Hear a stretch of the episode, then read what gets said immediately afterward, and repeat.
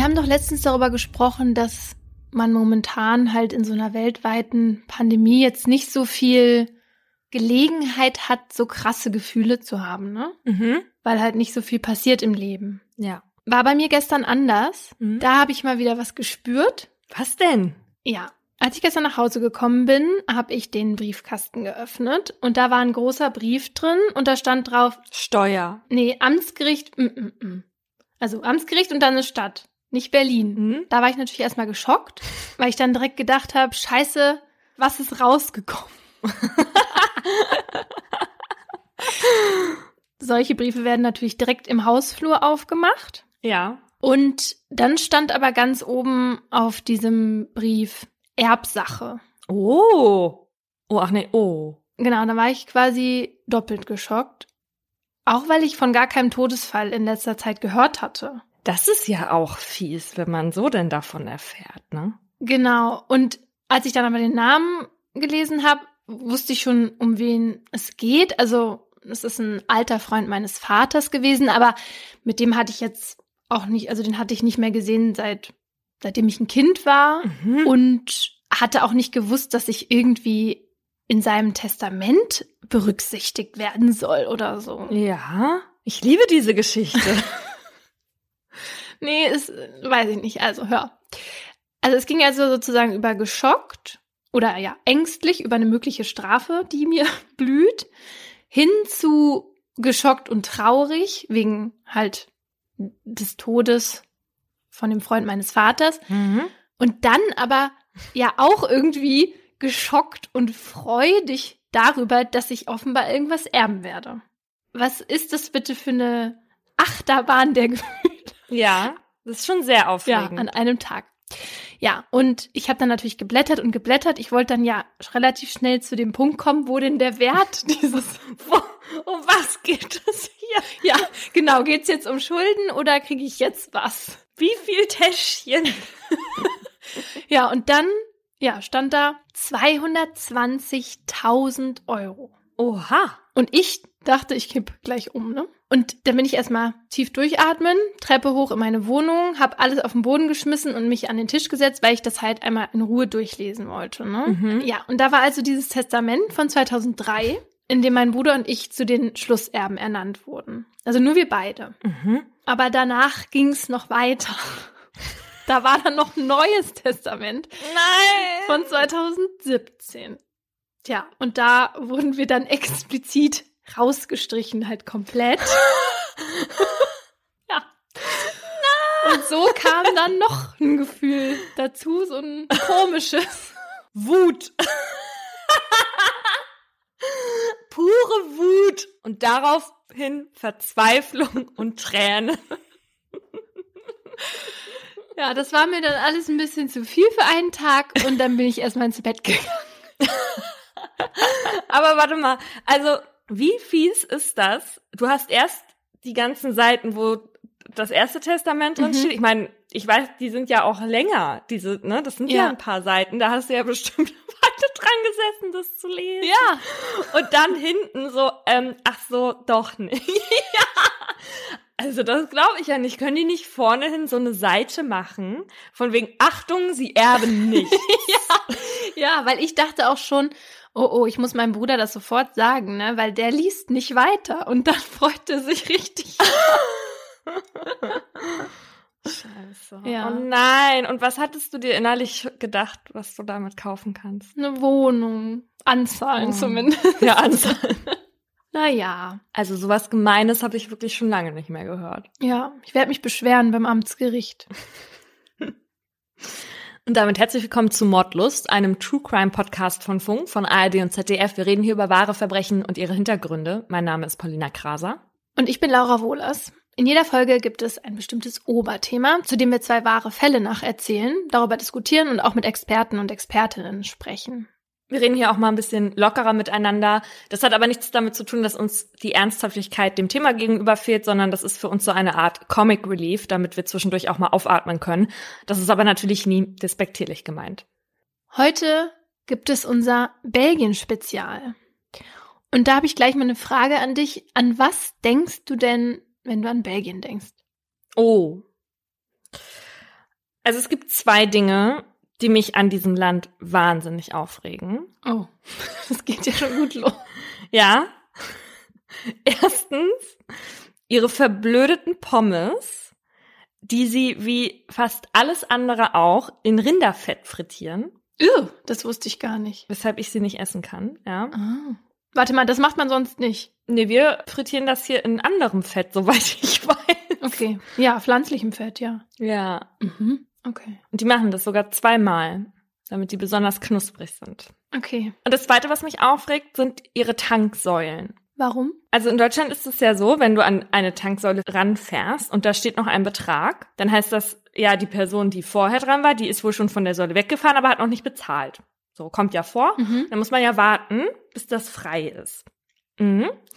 Und ich bin dann natürlich in äh, Belgien die dämliche Touristin, die die ganze Zeit neben dieser Säule stehen bleibt, an einer vollen Tankstelle, wo jeder wartet, dass er dran ist. Und ich warte da, bis das freigeschalten wird und alle zeigen mir hier schon irgendwie den Vogel und gucken genervt. Weil in Belgien steht der Betrag vom Vorgänger einfach immer da dran. Ach so. Weiß auch keiner, wofür das gut sein soll. Und man zahlt dann, bevor man tankt. Bevor man tankt. Ja, Aber man weiß doch gar nicht, wie viel, für wie viel man. ja, ja, ja, ja. Auch da denke ich mir wirklich, warum denn eigentlich? Warum seid ihr so? Wieso? Aber hört das dann auf automatisch bei dem Betrag? Nein, weil, und jetzt kommt's. Du gibst gar nicht ein, für wie viel du tanken möchtest, sondern die haben irgendein cleveres Hackersystem. Du machst da deine Karte rein, dann gibst du deinen Code ein und dann kannst du so viel tanken, wie du willst und der bucht es dann nachträglich von deiner Karte ab, obwohl die schon gar nicht mehr in dem Automaten drin steckt. Ah. Also es ist immer so, du fährst dran, der Betrag von der Person vorher steht dran, du gehst quasi einmal um die Tanksäule rum, du musst auch gar nicht reingehen zum Bezahlen. Das finde ich aber gut. Dann steckst du deine normale Bankkarte rein und dann passiert das Hexenwerk. Und das sollen die armen, unwissenden Deutschen dann begreifen. Und man vergisst das natürlich gerne, wenn man dann wieder eine Zeit lang nicht da war und dann ist man wieder die Doofe. Und hast du auch positive Gefühle mit diesem Land? Wenig. Okay. Also bei mir ist es anders. Ja. Also es ist auch nicht repräsentativ, was ich hier sage. Ja, weil für mich ist Belgien Brüssel und Brüssel ist für mich die EU. Ja. Und Viel mehr gibt's ja, auch. ich war halt auch nur einmal da. und ich war auch nur in diesem Europaviertel. Aber ich hab's geliebt. Wir haben uns dann halt diese ganzen Gebäude da angeguckt. Das war auch interessant. Aber an dem Donnerstag, Nachmittag oder Abend waren wir dann halt auf diesem Platz. Und da war dann eine Bar neben der anderen. Und es war Ja. komplett voll.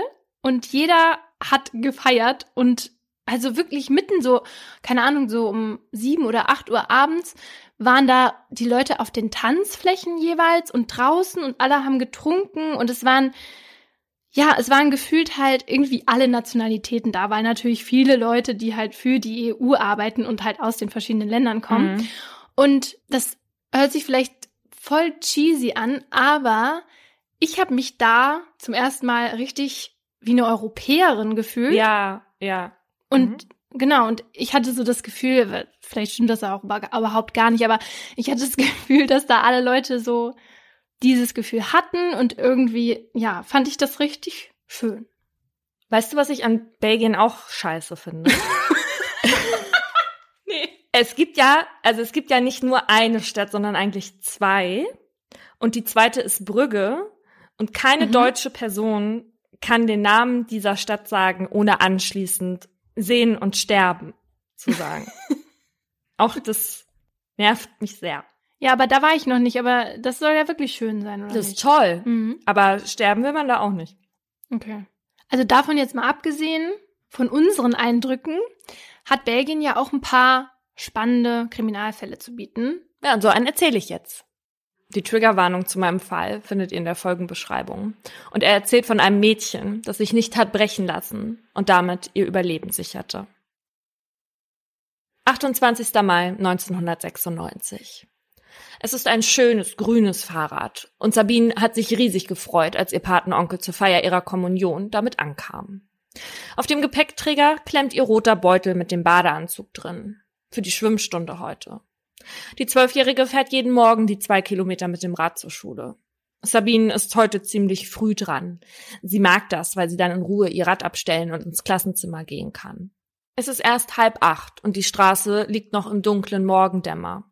In der Schule denkt man manchmal, Sabine hätte sich dahin verlaufen. Sie ist zwölf, sieht mit ihren 33 Kilo aber gerade mal aus wie zehn. Ihre blonden, gelockten Haare, ihre blauen Augen und das verschmitzte Lächeln lassen sie ein bisschen wie einen Engel aussehen, der es faustdick hinter den Ohren hat. Plötzlich merkt Sabine, wie sich hinter ihr ein Auto nähert. Ein weißer Kastenwagen. Die Fenster sind mit vielen Aufklebern zugekleistert. Als der Kastenwagen mit ihr auf gleicher Höhe fährt, schiebt sich plötzlich die Seitentür auf. Darin steht ein Mann, während ein anderer den Wagen fährt. Ehe sie sich versehen kann, liegt eine Hand auf ihrem Mund und sie wird in den Wagen gezerrt. Danach geht alles ganz schnell. Der Mann packt sich noch ihr Fahrrad und der andere drückt aufs Gaspedal. Das ist so einer, einer von diesen Momenten, in denen ein Kind plötzlich spurlos verschwindet. Für die da draußen ist Sabine ab diesem Moment wie vom Erdboden verschluckt. Aber Sabine befindet sich jetzt im Inneren des Kastenwagens, in einer stinkenden Decke eingerollt. Der Mann, der sie runtergezerrt hat, steht über ihr. Er ist groß, hat einen Schnauzbart und sieht irgendwie ungepflegt aus. Sabine versteht überhaupt nicht, was hier passiert. Ich gehe zur Schule. Was wollen Sie? Lassen Sie mich los.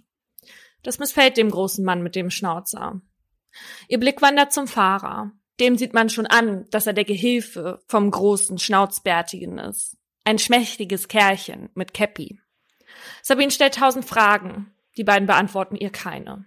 Dafür merkt sie, wie das Auto auf einer holprigen Straße fährt und danach vermutet sie eine Autobahn. Ihr Atmen wird unregelmäßig. Sie bekommt plötzlich schlecht Luft und fühlt sich wie aus Glas. Sie schwitzt unter den vielen Klamottenschichten, die sie auf dem Schulweg am frühen Morgen im Mai warm halten sollten. Auf einmal bremst der Wagen. Die Männer bringen Sabine in ein Haus.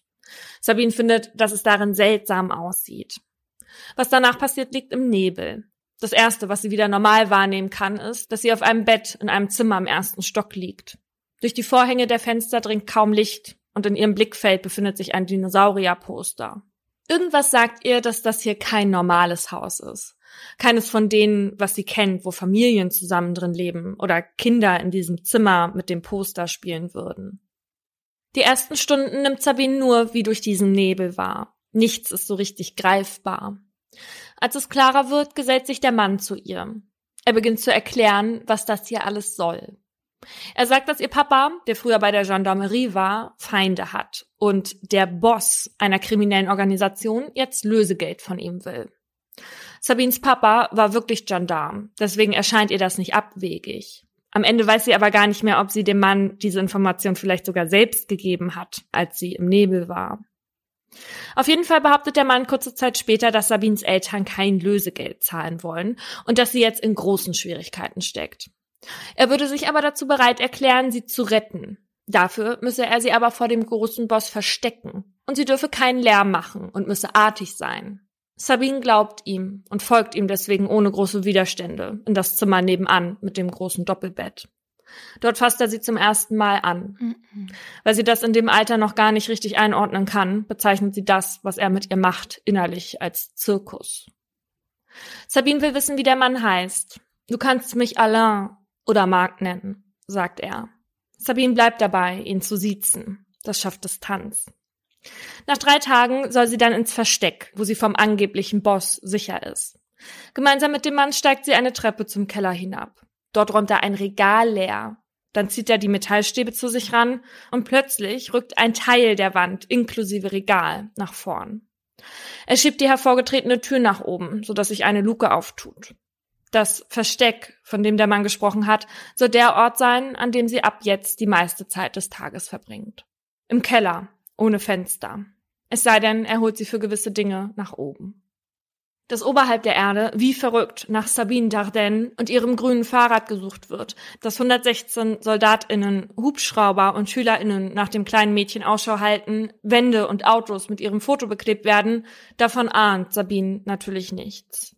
Dabei suchen ihre Eltern die ganze Zeit nach ihr, haben keine ruhige Nacht mehr. Der Mann tischt ihr die Lügengeschichte vom Boss und dem Lösegeld absichtlich auf, um zu verhindern, dass Sabine zu sehr rebelliert. Denn Sabine ist ein rebellisches Kind mit faszinierender Willensstärke. Und das wird ihr noch zugutekommen. Sie muss hier lernen, sich nicht aufzugeben. weiterzumachen. Und trotz allem ausgeliefert sein, lässt sie sich eine Sache nicht nehmen. Nein zu gewissen Dingen zu sagen, die er mit ihr machen will. Auch wenn es nichts bringt und sie es dann doch tun muss. Sie ist wütend auf den Mann, der vorgibt, ihr Retter zu sein. Und trotzdem ist er ihre einzige Chance hier drin, denkt sie. Sie mag sein besserwisserisches Getue nicht. Ständig gibt er vor, alles zu wissen. Seinen flämischen Akzent kann sie auch nicht ausstehen. Und wenn sie gemeinsam im Erdgeschoss essen, dann fantasiert sie davon, ihm eine Gabel ins Fleisch zu rammen. Doch was dann? Wohin soll sie gehen? Das bringt sie ja nicht weiter. Sabine sucht sich Möglichkeiten, sich zu beschäftigen, macht beispielsweise Hausaufgaben oder schreibt Briefe an ihre Eltern, die das Haus natürlich nicht verlassen. Versucht sich mit schönen Gedanken in eine bessere Welt zu beamen. Dann denkt sie an frisch gewaschene Bettwäsche, an Duschen, an Frotteehandtücher und den Hund. Für jeden überstandenen Tag malt Sabine ein Kreuz in ihren Kalender. Noch immer denkt sie nicht daran, dass jemand nach ihr sucht. Dass ihre Gedanken durch den Mann manipuliert wurden, wird sie erst später erfahren. An einem Tag malt Sabine einen roten Stern in ihren Kalender. Roter Stern heißt besonders schlimm. Jetzt sind schon zweieinhalb Monate vergangen, nachdem der Mann sie von der Straße weggeschnappt hat. Und deshalb sagt Sabine zu ihm, ich will eine Freundin. Sie sagt, es wäre ein aufmüpfiges Gör, aber sie meint es bitter ernst. Sie will Gesellschaft. Natürlich lehnt der Mann ab, bis er wenige Tage später plötzlich verkündet, ich bring dir eine Freundin mit. Sabine glaubt gar nicht, was sie da hört. Und sie wird es auch erst gewahr, als sie zwei Tage später nach oben geholt wird, damit sie ihre neue Freundin begrüßen kann. Oh Sabine ist aufgeregt. Doch als sie das Mädchen das erste Mal sieht, wird ihr bewusst, dass sie sich etwas ganz anderes unter einer Freundin vorgestellt hatte. Sie dachte, er würde die Tochter eines Freundes oder so vorbeischicken. Doch sie sieht, dass das Mädchen nicht freiwillig hier ist. Aber wieso versteht sie nicht ganz? Warum teilt das Mädchen jetzt ihr Schicksal? Und doch kann sie sich nicht so ganz davon frei machen, auch ein wenig Erleichterung zu spüren, weil sie jetzt nicht mehr allein ist. Der Name ihrer Freundin ist Letizia und die beiden Männer hatten sie auf ähnliche Weise gekidnappt, als sie gerade vom Schwimmen allein nach Hause gehen wollte. Die Neue beäugt Sabine. Ich hab dich schon mal gesehen, sagt sie. Sabine ist sich sicher, dass sie Letizia nicht kennt. Doch, doch, ich hab dich schon gesehen. Überall in Belgien hängen Plakate. Deine Eltern suchen dich wie verrückt. Hm. Sabine glaubt ihr nicht. Sie wissen doch, wo sie ist. Warum sollten sie nach ihr suchen? Die ersten Tage hat Letizia Mühe, wach zu bleiben. Sie ist auch im Nebel. Sabine ist enttäuscht. Sie hatte sich jemanden zum Reden gewünscht. Aber sie fühlt sich immer noch allein. Noch dazu muss sie sich das Versteck jetzt mit jemandem teilen. Als Letizia endlich wirklich wach wird, erzählt sie Sabine, dass der Mann ihr Retter ist, weil ein Boss einer Gang ihre Familie bedroht. Dieselbe Geschichte also, denkt Sabine. Die Neue ist noch nicht so lange da, als sich die beiden eines Abends auf der Matratze zum Schlafen legen. Plötzlich hören sie ein Geräusch und Stimmen, verschiedene. Und keiner sagt, ich bin's, so wie er sonst immer, bevor er die Luke öffnet. Das ist sicherlich die Gang, denken die beiden und verkriechen sich unter der Decke, klammern sich aneinander. Und dann hören sie doch die Stimme des Mannes, der sagt, ich bin's. Doch er ist nicht allein. Die beiden wollen nicht rauskommen. Sie haben Angst. Die anderen Männer sagen, sie sollen trotzdem kommen. Die beiden Kinder schauen durch den Türspalt. Da steht er, an der Treppe, die aus dem Keller führt, und um ihn herum Männer der Gendarmerie. Oh. In Sabine rattert es. Vielleicht war er mutig und hat der Polizei vom Boss erzählt, um die beiden zu befreien. Muss er sich jetzt vom Boss fürchten? Sabine fragt den Mann, ob sie die Buntstifte mitnehmen darf, die er ihr geschenkt hat, um sich zu beschäftigen. Ja, sagt er. Sie freut sich. Merci, Monsieur. Und gibt ihrem Entführer, von dem sie bisher nicht weiß, dass er sie entführt hat, einen Kuss als Dankeschön. Letizia macht das Gleiche. Oh Gott. An ihm vorbei rennt Sabine in die Arme des ersten Polizisten und lässt ihn ab da nicht mehr los. Die ganze Situation ist unwirklich für sie. Sie zittert vor Erleichterung und Aufregung. Die Männer bringen sie auf ein Polizeirevier. Dort schaut man sie ungläubig an. Der Grund dafür ist, dass man eigentlich Spuren verfolgt hat, die auf Letizias Entführer hindeuten. Eine Nonne und ein junger Mann hatten der Polizei unabhängig voneinander einen weißen Kastenwagen mit vielen Aufklebern gemeldet. Dass dieser Mann auch Sabine in seiner Gewalt hat, hatte man gar nicht in Betracht gezogen. Eigentlich hatte man schon gar nicht mehr geglaubt, sie lebend zu finden. Für einige mag es jetzt so aussehen, als hätte das Grauen ein Ende. Doch was die ErmittlerInnen in den nächsten Tagen finden werden, ist an Grausamkeit nicht zu überbieten. Sabine schlürft gerade einen Kakao aus dem Automaten, als der Polizist ihr gegenüber erklärt, dass der Mann mit dem Schnauzer gar kein Lebensretter ist, sondern ein Kinderfänger und ihre Eltern nach ihr gesucht haben. Erst jetzt beginnt Sabine zu verstehen. Sie hatte zwar immer gewusst, dass der Mann ein Schwein ist, aber geglaubt hatte sie ihm trotzdem. Sie ist wütend, will ihn unbedingt sprechen, ihn anschreien, doch man lässt sie nicht. Aber schon bald weicht ihrer Wut Freude, als sie endlich ihrem Vater in die Arme fallen darf. Tränen aus Glück laufen ihr über die Wangen. Aber alle reden durcheinander und stellen ganz viele Fragen, die Sabine nicht beantworten will oder kann. Sabines Mutter ist zu Hause geblieben. Als das Telefon bei den Dardens geklingelt hat, war man sich nicht sicher, in welchem Zustand Sabine ist. Das wollte der Vater seiner Frau ersparen. Wieder zu Hause zu sein, ist seltsam nach all der Zeit. Als Sabine mit ihrem Vater im Wagen der Gendarmerie saß, hatte sie gesehen, dass die BewohnerInnen ihres Viertels auf der Brücke zum Viertel ein Willkommensschild angebracht haben. Sie hatte erst gar nicht verstanden, für wen das sein soll. Als sie dann fast zu Hause waren, kamen sie mit dem Wagen fast gar nicht mehr durch die Menge an Menschen und Übertragungswagen. So viele waren gekommen, um Sabines Rückkehr zu feiern. Doch das Gefühl da draußen passt nicht so richtig zu Sabines Inneren. Da ist keine Freude oder Jubel. Sie will einfach nur vergessen und zurück in ihr normales Leben. Doch das endete mit dem Tag, als der Mann sie ins Auto gezerrt hat. Zwei Tage, nachdem Sabine und Letizia befreit wurden, bringen sie in den Abendnachrichten einen Beitrag zu dem Mann, der ganz Belgien in eine Art Schockstarre versetzt hat. Mittlerweile weiß man seinen Namen. Marc Dutroux. Ein Mann, Ende 30, der seine Opfer betäubte und Aufnahmen von seinen Missbräuchen machte. Deswegen hatte Letizia die ersten Tage offenbar so viel geschlafen. Die Bilder im Fernsehen zeigen, wie Bagger im Garten von Dutroux stehen. Es ist ein anderes Haus, das ihm gehört, nicht das, in dem Sabine war. Dort hat man die Leichen von zwei achtjährigen Mädchen gefunden. Es sind Melissa Rousseau und Julie Lejeune. Die beiden Freundinnen waren ein Jahr vor Sabine während eines Spaziergangs verschwunden. Auch die beiden hatte Dutroux über Monate sexuell missbraucht. Und es gab eine Person, die das alles wusste und hätte beenden können. Dutroux Ehefrau, Michelle Martin. Seine engste Komplizin. Die beiden haben drei gemeinsame Kinder. Oh Gott. Sie wusste genau, was er tat und half ihm auch. Sie strich zum Beispiel die Wand im Versteck auf Dutroux Wunsch hin gelb, weil die Farbe die Kinder aufmuntern sollte. Sabine hatte die Farbe gehasst. Michelle selbst lebte mit ihren Kindern übrigens nicht in dem Haus, sondern in einem anderen. Sie hat alles gewusst. Von Melissa und Julie, von Sabine und Letizia und von Anne und Evie. Die 17- und 19-Jährige verschwanden während eines Urlaubs mit ihrer Theatergruppe, als sie nach einer Veranstaltung abends zurück ins Camp trampen wollten.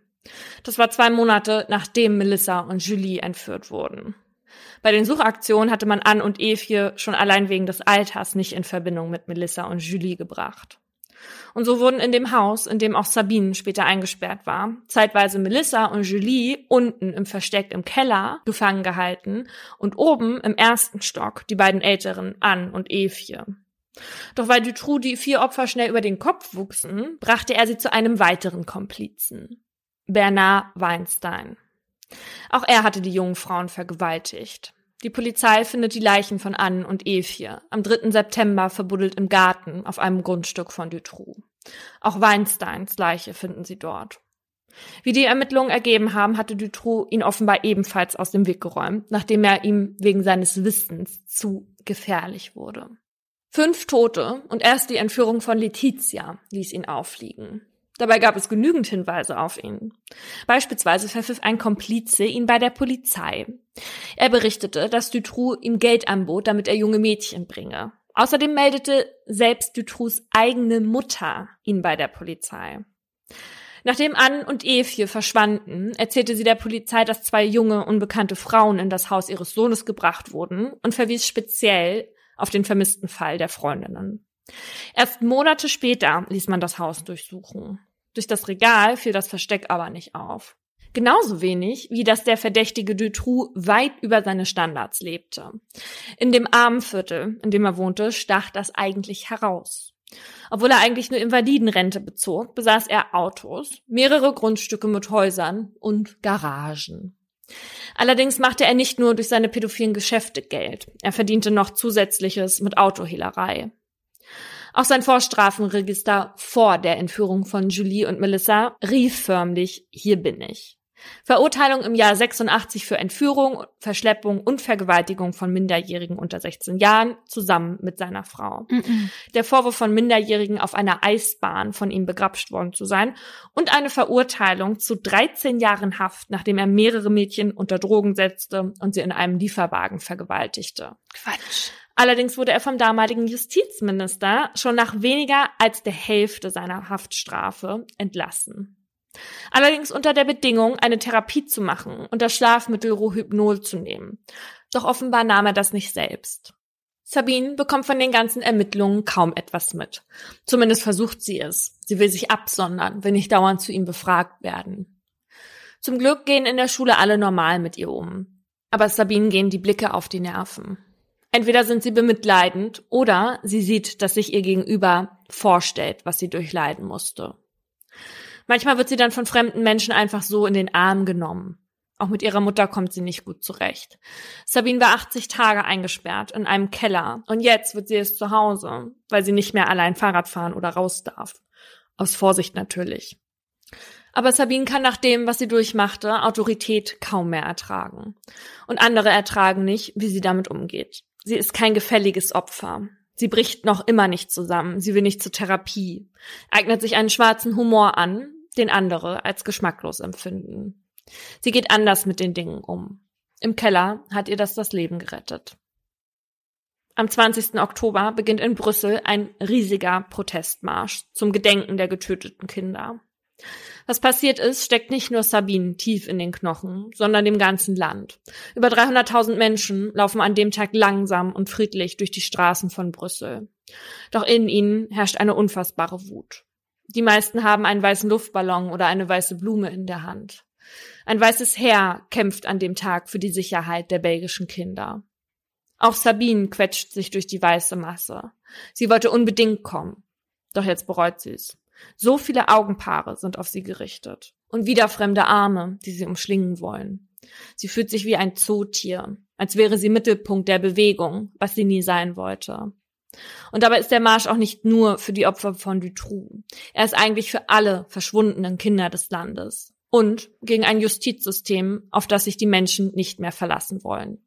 Das Vertrauen in die Gerechtigkeit ist in den letzten Wochen massiv beschädigt worden. Viele glauben, dass Dutroux lange Zeit Deckung von Hinterleuten in der Polizei bekam. Als dann noch der Untersuchungsrichter, der das Vertrauen der Öffentlichkeit genoss, wegen Befangenheit abgesetzt wurde, weil er an einer Gedenkveranstaltung, auf der auch Sabine war, teilnahm und dort eine Portion Spaghetti aß, ist es um die Ruhe im Land getan. Wie? Was? Wieso? Wieso? Ist das jetzt schlimm, dass er Spaghetti gegessen hat? Ja, weil ihm Parteilichkeit vorgeworfen wird. Weil das ja eine Veranstaltung für die Opfer war. Ach so, es ging nicht jetzt speziell um die Spaghetti, sondern einfach nur, dass der Naja, da es war. ging, ja, aber auch darum, dass er da, also es ging auch um einen Kugelschreiber, der hat auch eine wichtige Rolle. Er hat quasi was genommen von dieser ah, Seite. Ja, okay. Auch, ja. Okay, verstehe. Und die Unruhe im Land wird eine Weile so bleiben. Denn nachdem die Kritik an der Justiz so laut ist, dass man sie nicht mehr überhören kann, wird ein Untersuchungsausschuss gebildet. Dann eine Sonderkommission gegründet, die herausfinden soll, ob Dutroux gedeckt wurde. Kurz darauf werden Untersuchungsakten gestohlen. Ein Jahr später müssen der Justiz- und der Innenminister zurücktreten, weil es Dutroux während seiner Akteneinsicht gelingt, aus einem Gefängnisgebäude zu fliehen. Quatsch. Allerdings ist er nur für vier Stunden auf freiem Fuß, bis er wieder eingefangen werden kann. Immer passiert irgendwas. Und so dauert es acht Jahre, bis die Ermittlungen abgeschlossen sind. Acht Jahre, in denen niemand so wirklich mit dem Fall Dutroux abschließen kann. Als endlich verhandelt werden soll, ist Sabine also nicht mehr das kleine Mädchen, das damals eingesperrt wurde. Sie ist eine junge Frau, von zu Hause ausgezogen, hat ihren ersten Freund. Sabine sagt, jetzt wo der Fall so riesig geworden ist, fühlt sie sich winzig. Ihre Rolle ist nur noch einer der vielen Bausteine. Angeklagt ist im Jahr 2004 nicht nur Dutroux, sondern auch drei weitere Personen, die alle Michelle heißen. Michelle Martin, seine mittlerweile Ex-Ehefrau, Jean-Michel Le Lièvre, der Schmächtige mit der Cappy, der bei Sabines Entführung half, und der stämmige Michel Nioul. Der war mindestens Mitwisser, wenn nicht sogar mehr. Letizia, also das Mädchen, das er nach Sabine entführt, hörte damals Dutroux mit einem Jean-Michel telefonieren, als er diesem davon berichtete, dass es geklappt hätte. Offenbar war damit ihre Entführung gemeint. Dutroux selbst sagt, er sei eine Art Zwischenstation gewesen, bevor die Mädchen zu Niul gehen sollten. Niul wiederum gibt an, ebenfalls eine ausführende Person in einem großen Netzwerk gewesen zu sein, die andere große Tiere in der Politik mit jungen Mädchen beliefern sollte. Auch, dass nach der Entführung Anne und Eve und von Sabine größere Geldbeträge auf Dutroux Konten eingingen, spricht gegen eine Einzeltäterschaft. Außerdem wurde in Weinsteins Haus, also dem toten Komplizen, ein Umschlag mit einer Art Bestellliste für Mädchen gefunden. Dazu sterben im Laufe der Jahre mindestens 27 Zeugen und Zeuginnen, die mehr oder weniger an dem Fall beteiligt waren, auf sehr seltsame Weise. Die Fälle sind so brisant, dass das ZDF eine ganze Doku darüber gemacht hat. Auffällig oft sterben sie kurz vor ihren Aussagen, wie zum Beispiel ein Mann, dem ein Kontakt zu Dutroux nachgewiesen wird. Er selbst handelt mit pornografischem Material. Mehrfach wird er vernommen, redet aber nicht, bis er sich anders entschließt. Er macht also erneut einen Termin für eine Aussage bei der Polizei, doch auf dem Weg zu der Aussage verunglückt er tödlich bei einem Unfall. Nee, war bestimmt ein Zufall. Ja, genau, offenbar wie bei einer Sozialarbeiterin, die hatte sich um Opfer eines Rings gekümmert, der Kinder missbrauchte. Und sie gibt an, auf einen der Videos einen Bekannten von Michelle Newell gesehen zu haben. Und kurz vor ihrem Tod erzählt sie ihrem Umfeld, dass man sie bedrohen würde und dass sie bald bei einem Unfall sterben würde. Und auch der zuständige Staatsanwalt stirbt. Öffentlich wird bekannt, dass er sich selbst suizidierte. Eine Obduktion hatte man allerdings nicht durchgeführt und einen Abschiedsbrief für seine Frau und Kinder hinterlässt er auch nicht. Hinter dem Sicherheitsglas im Gericht sitzt neben den drei Michels Marc Dutroux. Ein Mann, der den RichterInnen seine Abscheulichkeit damit erklärt, von seinem Vater nie beachtet worden zu sein und von seiner Mutter nicht gebändigt werden konnte der seine Mutter schlug, nachdem der Vater auszog und ihr vorwarf, Affären mit jungen Männern seines Alters zu haben. Nie war er schuld, immer die anderen, vor allem seine Familie. Sabine ist vor ihrer Aussage aufgeregt. Sie will ihm endlich in die Augen schauen, ihm sagen, was sie von ihm hält. Dass sie sich bei der Befreiung noch für die Stifte bedankte, das macht ihr immer noch zu schaffen. Sie hatte ihn schon oft vorher in den Nachrichten gesehen und findet, er sieht ein bisschen aus wie ein penibler, ungepflegter Gerichtsschreiber im Anzug. Kurz bevor sie den Gerichtssaal betritt, hat sie das Gefühl, ohnmächtig zu werden. Doch mit jedem Schritt Richtung Zeuginnenbank und damit auch Richtung Dutroux gewinnt sie an Kraft. Und dann schaut sie ihn direkt an. Er zwingt Blickkontakt. Und er schaut nach unten. Sabines Aussage ist in zwei Teile gegliedert. Im ersten werden am 15. April 2004 die Briefe von einem Ermittler vorgelesen, die sie an ihre Eltern geschrieben hat. Sie hatte ihren Entführer darum gebeten, aber Dutroux hatte sie natürlich nie abgeschickt. Man hatte einige, nicht alle, unter einer Fußmatte bei den Ermittlungen gefunden. Darin hatte sie ihrer Mutter geschildert, was er alles mit ihr angestellt hat als Veranschaulichung, um ihren Eltern, von denen sie ja dachte, sie würden das angebliche Lösegeld nicht zahlen, davon zu überzeugen, das Geld doch noch irgendwie zusammenzukratzen. Am Ende dann hatte sie ihnen die Briefe aber nicht zumuten wollen. Sie hatte sie ja damals aus einem anderen Grund geschrieben. Wenigstens muss sie dadurch jetzt nicht nochmal selbst alles erzählen, was passiert ist. Trotzdem haben sie und ihr Anwalt beschlossen, die Öffentlichkeit an diesem Prozesstag nicht ausschließen zu lassen. Aus Sorge, man könne ihr unterstellen, sie habe etwas zu verbergen. Im zweiten Teil wird sie zu ihrer Entführung befragt. Dabei konzentriert sie sich auf den Vorsitzenden und blendet alles um sich herum aus. Sabine ist wichtig klarzumachen, dass sie außer Dutroux und Le Lièvre niemanden gesehen hat. Deswegen gehört sie auch dem Lager an, das eine Beteiligung an einem großen Netzwerk für eine Verschwörungstheorie hält. Sie ist sich sicher, dass Dutroux seine eigene Verantwortung durch solche Geschichten versucht zu schmälern. Daher bittet sie das Gericht Dutroux, eine Frage stellen zu dürfen. Sie darf, muss sie allerdings an den Vorsitzenden Richter stellen. Warum sei sie denn nicht dem Netzwerk von Newell zugeführt worden, wenn das doch der eigentliche Plan gewesen sei? Dutroux antwortet, ebenfalls zum Richter gewandt. Ich habe sie nicht an Newell gegeben, damit sie nicht wie Anne und Ephie getötet wurde. Dann erklärt er, er habe Sabine irgendwie lieb gewonnen und wollte sie beschützen. Sabine fragt zum Richterpult, kurzum, muss ich mich bei ihm bedanken? Er hat mir ja das Leben gerettet. Der Richter fragt Dutroux, warum er Letizia entführt habe. Er antwortet, es ist Sabine, die mir ständig auf den Geist gegangen ist, weil sie unbedingt eine Freundin haben wollte. Das sitzt. Denn obwohl Sabine im Inneren weiß, dass sie nicht verantwortlich für Letizias Schicksal ist, hat sie auch acht Jahre später noch mit Schuldgefühlen wegen ihrer Bitte zu kämpfen.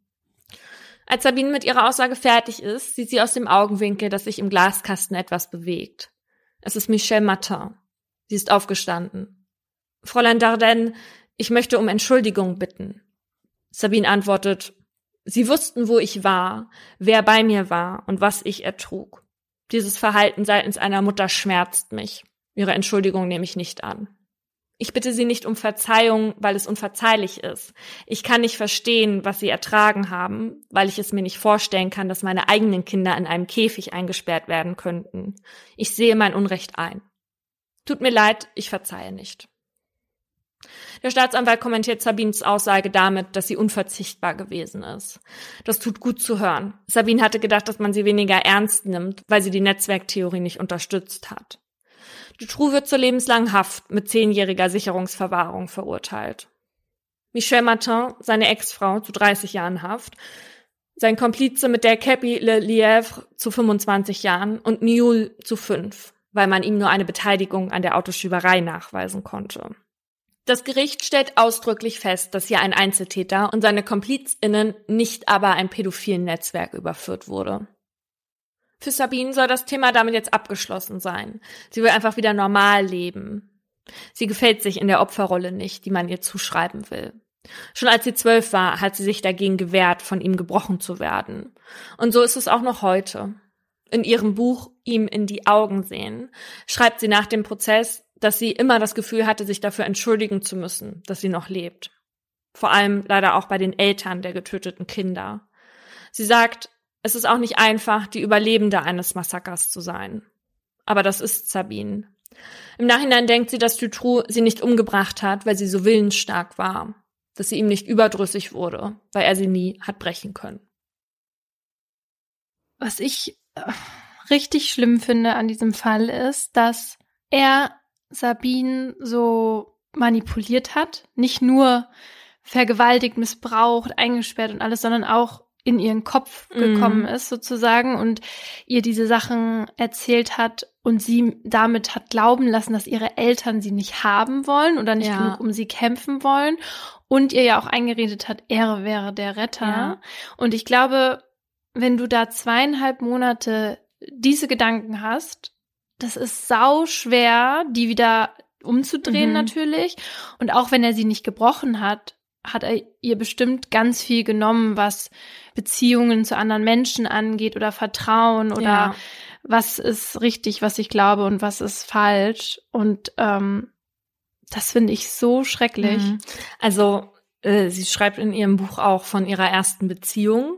Und das hat ihr Anwalt auch vor Gericht gesagt, dass sie sich halt danach in ihrem Leben entschuldigen musste, dass sie gewisse Dinge nicht einfach so machen kann wie andere. Hm. Und dazu gehört natürlich auch Sex. Ja. Und gut, das Gericht hat jetzt ähm, festgestellt, dass es ein Einzeltäter war. Ich habe mich ja jetzt nicht so viel damit beschäftigt, aber wenn du mir erzählst, was da alles äh, passiert ist und wie was für mysteriöse Umstände da mhm. gewalten haben und 27 Zeugen und Zeuginnen gestorben sind, frage ich mich, also ist das jetzt wirklich Zufall gewesen oder wurden die vielleicht, äh, wurde da vielleicht nachgeholfen? Und wenn da jemand nachgeholfen hat, dann waren wohl nicht alle Komplizen und Komplizinnen ähm, hinter Gittern. Ja, also Sabine ist ja ganz doll davon überzeugt, dass er ein Einzeltäter war. Mhm. Ich glaube aber auch, weil sie, also sie dachte die ganze Zeit, es gibt ein Netz, eine Gang. Dann sagt man ihr, ja. das ist Quatsch, das ist ein Einzeltäter. Dann sortiert sie ihre Realität komplett neu wieder. Mhm. Und dann kommen Monate, Jahre später Theorien, es wäre ein Netzwerk gewesen. Ich kann mir auch ja. vorstellen, dass, ne, du kannst ja auch irgendwann nicht mehr. Ja. So. Es gibt aber natürlich auch noch viele andere, die sagen, es war ein Einzeltäter und sein Komplize oder seine Komplizin. Aber es wurden halt schon ziemlich viele Hinweise darauf gefunden, dass es, zumindest wenn es kein riesiges Netzwerk gab, aber dass natürlich auch Leute, denen dieses Material, was sie aufgenommen haben und so. Natürlich gab es dafür auch Abnehmer. Genau, sonst hätte er ja auch nicht das Geld ja. überwiesen bekommen. Und was ich mich halt auch gefragt habe, ist, als du gesagt hast, was für Vorstrafen der hatte. Mhm. Wenn da dann in der Nähe Kinder verschwinden, ja. dann ist man doch eigentlich bei dem als erstes und klopft da und guckt. Und dass er dann auch noch verschwinden kann, äh, während er in den Akten blättert. Also das kann ja nicht, also das wären ja echt schon sehr viele Zufälle, würde ich mal sagen. Also sie haben ja auch bei ihm geguckt, aber es ist ja, dieses Versteck ist ja nicht aufgefallen. Man sagt auch, ja, der Polizist hätte damals dann Kinderschreie gehört, aber es wäre von draußen gekommen und so. Vielleicht kam es von drinnen, man weiß es nicht. Ne? Mhm. Ich weiß auch nicht, ob der jetzt da Hilfe bei der Flucht hatte oder so, aber ich finde es einfach krass, dass er das über einen so langen Zeitraum gemacht hat. Und also, warum sollte der Justizminister den begnadigen nach nicht mal der Hälfte der Haftzeit. Das ist so bescheuert.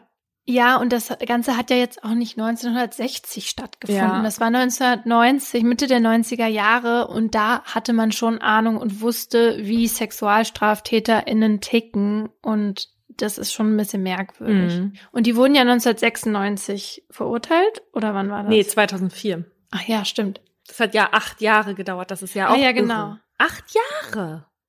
Acht Stimmt. Okay. Jahre. 2004. Ja, aber gut, das ist ja dann auch jetzt schon ein bisschen her, wenn die jetzt nicht alle bis zum Ende gesessen haben. Was ist denn jetzt mit den TäterInnen? Sind die noch in Haft? Ja, also der äh, Niol, der war ja eh nicht lange und der ist mittlerweile ah, ja. verstorben. Ähm, der mit der Cappy, der das Auto gefahren hat, weiß ich nicht. Die Frau ist mittlerweile wieder frei und hat danach in einem Kloster gelebt hatte sie auch mhm. Probleme, irgendwie einen Platz zu finden, weil die natürlich keiner wollte und die ist natürlich auch hart gehasst in Belgien. Ja. Und Dutroux sitzt immer noch in Haft, aber der hatte schon 2019 durch seinen Anwalt verlauten lassen, dass sie eine Haftentlassung in diesem Jahr anstreben, also 2021. Und mhm. dann hätte er 25 Jahre in Haft gesessen. Dagegen gab es dann aber natürlich ganz viele Proteste. Und äh, es wurde auch ein psychiatrisches Gutachten erstellt und das fiel extrem schlecht aus. Also da hieß es weiterhin hochgradig gefährlich für die Gesellschaft. Mhm. Und dann haben sie den Antrag nicht gestellt. Also das heißt jetzt erstmal äh, keine Aussicht auf vorzeitige Haftentlassung. Und darüber rede ich jetzt auch in meinem Aha. Die kann man nämlich in Belgien, wenn man lebenslänglich bekommen hat, erst nach 15 Jahren Haft erstmal stellen. Zumindest wenn man vorher keine Vorstrafen hatte oder nur solche, die mit unter drei Jahren Haft verurteilt wurden. Und wenn man allerdings sicherungsverwahrt wird, also wie du true, dann geht das erst nach 23 Jahren. Und entlassen wird man auch nur mit einer guten Sozialprognose äh, und bei so einem Urteil, wie das Dutroux bekommen hat und was jetzt auch der Gutachter gesagt hat, ähm, sieht das übel aus. Hm. In der Regel das finde ich ganz interessant, sitzen Mörder in, in Belgien übrigens 30 Jahre. Und das wow. ist ja viel mehr als in Deutschland, also fast zehn Jahre mehr. Ähm, wir haben ja hier schon mal erzählt, in Deutschland denken ja viele, es ist so, Mord ist geplant, Totschlag ist im Affekt. Wer oft Mordlust hört, weiß, das ist Käse. Hier unterscheidet ein Mord sich vom Totschlag durch die Mordmerkmale. Und nach einem dieser Merkmale ist dieser Podcast hier benannt. Und in Belgien ist es aber tatsächlich so, dass diese ähm, vorherige Überlegung einen Unterschied macht. Und ich hatte noch einen ganz tollen Paragraphen gefunden, über den ich mich schon sehr aufgeregt hatte, mhm. den 395er. Und da heißt es, wenn man Verwandte in aufsteigender Linie tötet, dass man dann härter bestraft wird. Da wollte ich jetzt schon mit dir drüber ablästern. Mhm. Ich habe jetzt aber erfahren, dass Belgiens Gesetze teilweise noch aus der Napoleon-Zeit stammen und man die denn da auch nicht aus dem Gesetzbuch streicht und nicht anwendet. Das finde ich irgendwie schade, denn das hätte diesem Land, was ich doch als recht langweilig empfinde, irgendwie so einen edgigen Touch gegeben. Also, dass man quasi, wenn man jetzt seine Mutter tötet, ist es schlimmer, als wenn man sein Kind tötet? Es sagt nichts von schlimmer, aber dass deine Tat dann als Mord charakterisiert wird. Okay. Ja. Da hätte ich gedacht, ist zwar scheiße, aber bleibt im Gedächtnis. Ja. Nee. Auch das nicht. Bei mir geht's heute um einen Fall, der Belgien ungefähr genauso erschüttert hat wie die Geschichte, die du gerade erzählt hast. Es ist 7.40 Uhr an diesem Dienstagmorgen, als Needy und ihre Crew vor dem Holiday Inn abgeholt werden. Auf dem Weg zum Brüsseler Flughafen ist die 40-Jährige voller Vorfreude.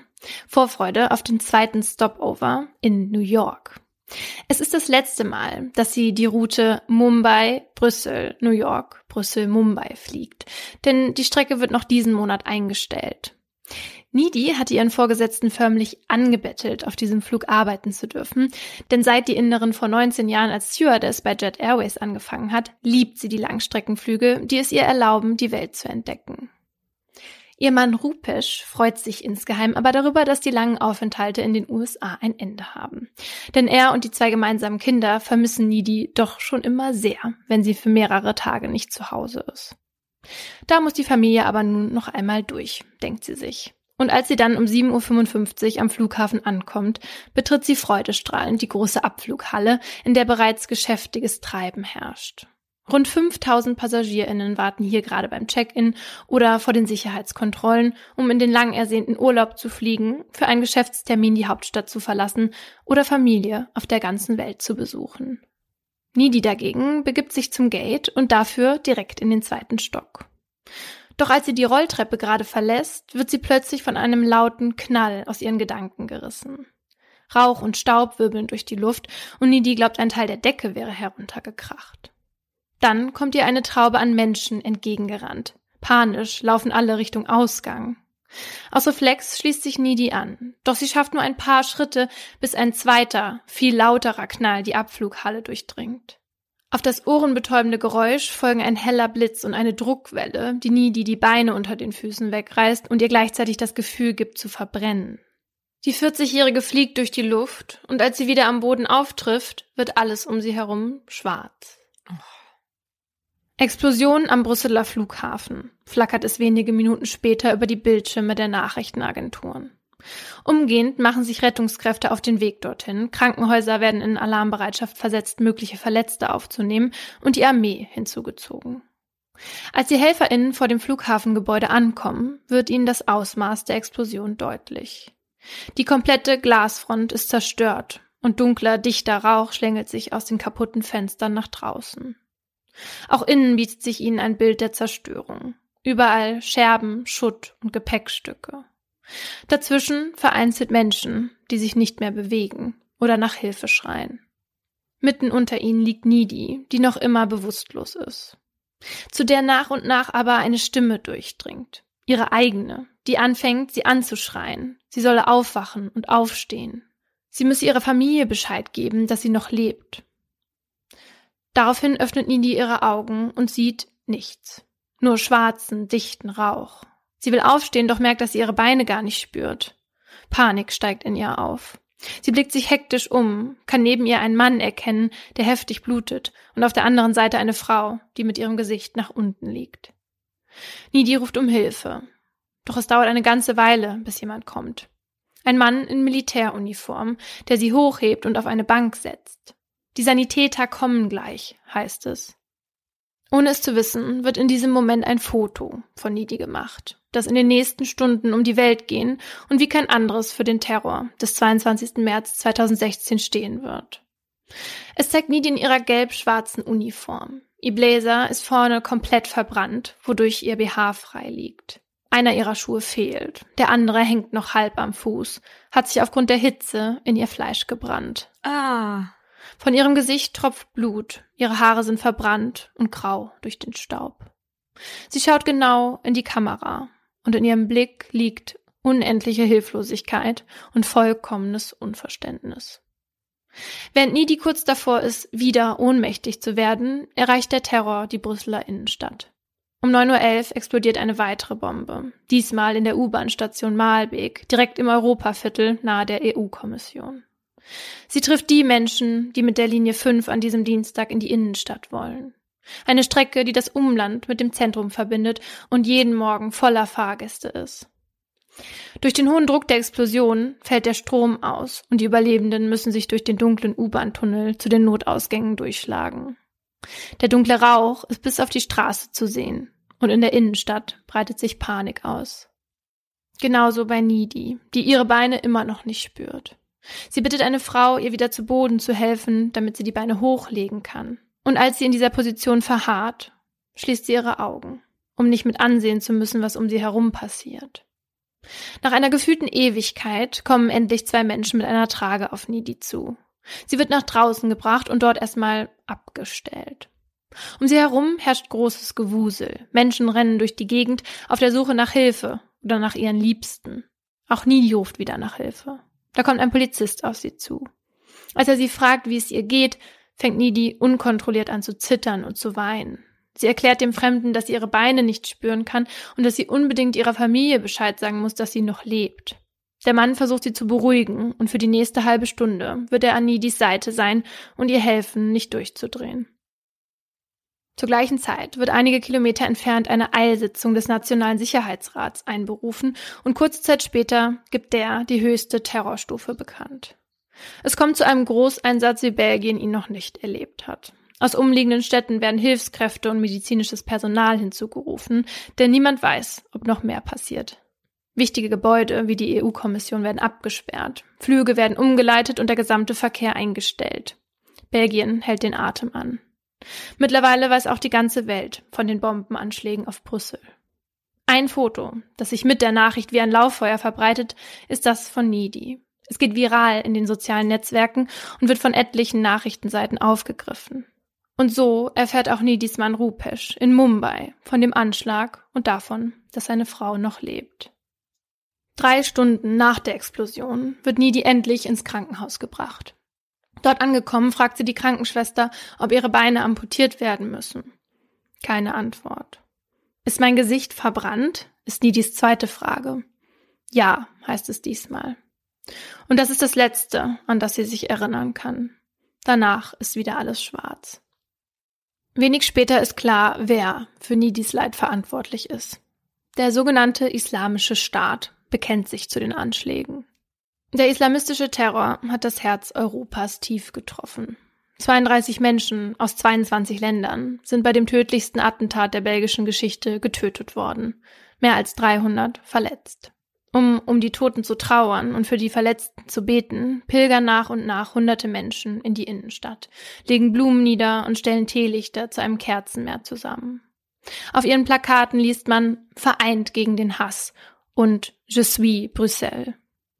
Und die Welt weint mit Belgien.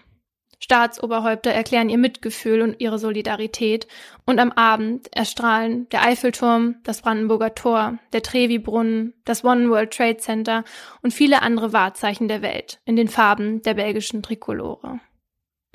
Nidi bekommt von all dem nichts mit. Sie wurde in ein künstliches Koma versetzt und an lebenserhaltende Maschinen angeschlossen. Und so weiß sie auch nicht, dass Rupesh schon am nächsten Tag in Brüssel ankommt. Da Nidis Zustand so labil ist, darf er aus Angst vor einer Infektion ihr Krankenzimmer jedoch nicht betreten. Es ist ihm nur erlaubt, seine Frau durch ein Glasfenster zu beobachten. Oh Gott, wie schlimm. Mhm. Und bei ihrem Anblick fängt Rupesh laut an zu weinen, denn er erkennt sie gar nicht wieder. Nidi ist komplett von oben bis unten einbandagiert. Nur kleine Schlitze für ihre Augen und ihren Mund wurden freigelassen. Oh. Rupesh ist geschockt. Als seine Kinder ihn anrufen und ihn bitten, Mama per Video zu zeigen, erklärt er ihnen, dass man hier keine Fotos oder Videos machen dürfe. Er bringt es nicht übers Herz, seiner Familie zu sagen, wie schlecht es seiner Frau wirklich geht. Von nun an kommt Rupesh jeden Tag ins Krankenhaus und steht vor dem Fenster. Durch einen kleinen Lautsprecher versucht er sein Bestes, nie die Mut zu machen und Kraft zu geben, um die nächsten Tage zu überstehen. Um die Verantwortlichen für den Terror zu finden, veröffentlicht die Polizei wenig später ein Foto von drei jungen Männern, die den Anschlag am Flughafen verübt haben sollen. Es zeigt sie kurz vor den Explosionen in der Abflughalle mit vollgepackten Gepäckwegen. Und es dauert nicht lange, da bekommen die ErmittlerInnen einen Tipp von einem Taxifahrer. Er hatte die drei Männer an dem Morgen zum Flughafen gebracht. Dabei seien sie ihm gleich aufgefallen, weil sie ihr Gepäck nicht aus den Händen geben wollten. Sofort drückt die Polizei also vor dem Haus an, dessen Adresse der Taxifahrer durchgegeben hatte. In einer der Wohnungen findet sie Sprengsätze, eine Anleitung zum Bombenbau und eine Fahne des IS. Schnell ist auch klar, um wen es sich bei den Männern handelt. Um die Brüder Ibrahim und Khalid el-Bakraoui und ihren Freund Najim Lashraoui. Alle drei haben sich in die Luft gesprengt.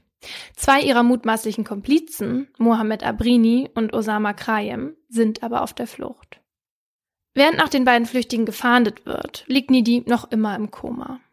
Erst am 30. März wird ihr Sedativum reduziert, damit sie aufwachen kann. An diesem Tag darf Rupesh zum ersten Mal an ihr Krankenbett treten. Gekleidet in einen Spezialanzug hält er ihre Hand und spricht ihr gut zu. Doch von Nidi gibt es keine Reaktion. Daher soll Rupesh die Familie anrufen. Jede bekannte Stimme kann helfen, so die Ärztinnen. Also sind auch ihre Kinder zu hören. Ihr 14-jähriger Sohn erzählt ihr, Mama, ich bin richtig gut in der Schule. Ich habe mein Bestes gegeben für den Test, also keine Sorge. Dir geht es bald besser. Papa ist da und mach dir keine Sorgen wegen uns. Wir warten hier, bis du zurückkommst. Doch keines seiner Worte dringt zu Nidi durch. Rupesh wird unruhig und fängt an zu weinen. Die Ärztinnen erklären ihm, dass er seiner Frau Zeit geben soll. Doch in den nächsten Tagen verschlechtert sich Nidis Zustand wieder. Sie hat hohe Entzündungswerte und Fieber. Keines der Antibiotika schlägt an, weshalb schließlich ein 3D-Scan durchgeführt wird. Dabei wird deutlich, was für Nidis Situation verantwortlich ist.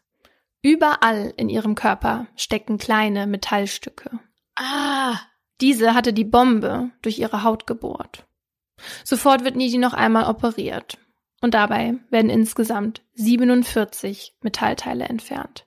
Das größte davon ist mehr als sechs Zentimeter lang. Oh, oh, wo hat das vorher gesteckt? Das war in ihrem Bein. Und das hat man nicht gesehen? Nee. Als es Nidi durch die Operation langsam besser geht, gibt es auch für die ErmittlerInnen Fortschritte. Am 8. April dreieinhalb Wochen nach dem Attentat, nehmen sie die beiden flüchtigen mutmaßlichen Terroristen Krayem und Abrini fest. Doch trotz dieses schnellen Erfolgs schlägt der belgischen Regierung Kritik entgegen. Denn die Verdächtigen sind keine Unbekannten für die belgischen Behörden. Sie werden seit Monaten im Zusammenhang mit den Pariser Attentaten von November 2015 gesucht, bei denen 130 Menschen getötet wurden. Wie war solch ein Anschlag überhaupt so kurz nach Paris möglich? In Brüssel galt seitdem eine erhöhte Terrorwarnstufe, denn die Behörden vermuteten die Pariser Terrorzelle in Brüssel. Wie also konnten die Männer vier Monate ungestört mitten in der Stadt ihre nächste Tat planen? Indem einige Versäumnisse gemacht wurden, die nach und nach bekannt werden. Schon im Sommer 2015 warnt die Türkei die belgischen Behörden vor Ibrahim el-Bakraoui, einem der Männer, der eine Bombe am Flughafen zünden wird.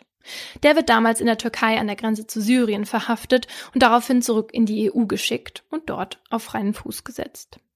Und nicht nur die Türkei hat ihn als ausländischen terroristischen Kämpfer auf dem Schirm, auch in den USA steht El-Bakraoui zu dem Zeitpunkt auf einer Terrorliste. Sein Bruder, der sich später in der Brüsseler U-Bahn in die Luft sprengen wird, hat in Brüssel gegen seine Bewährungsauflagen verstoßen, weshalb Interpol gerade nach ihm sucht. Im September 2015 wird dann Najim Lashraoui, der zweite Selbstmordattentäter vom Flughafen, auf dem Rückweg von Syrien in Budapest abgeholt. Und zwar von Salah Abdeslam, einem Mann, der später als Logistiker des IS bezeichnet wird und der die Terrorteams, die nach ihrer Ausbildung in Syrien wieder zurück nach Europa kommen, empfängt und an die Tatorte bringt. Als er also seinen Komplizen in Budapest abholt, um ihn nach Belgien zu fahren, werden sie auf dem Weg dorthin von den österreichischen Behörden kontrolliert.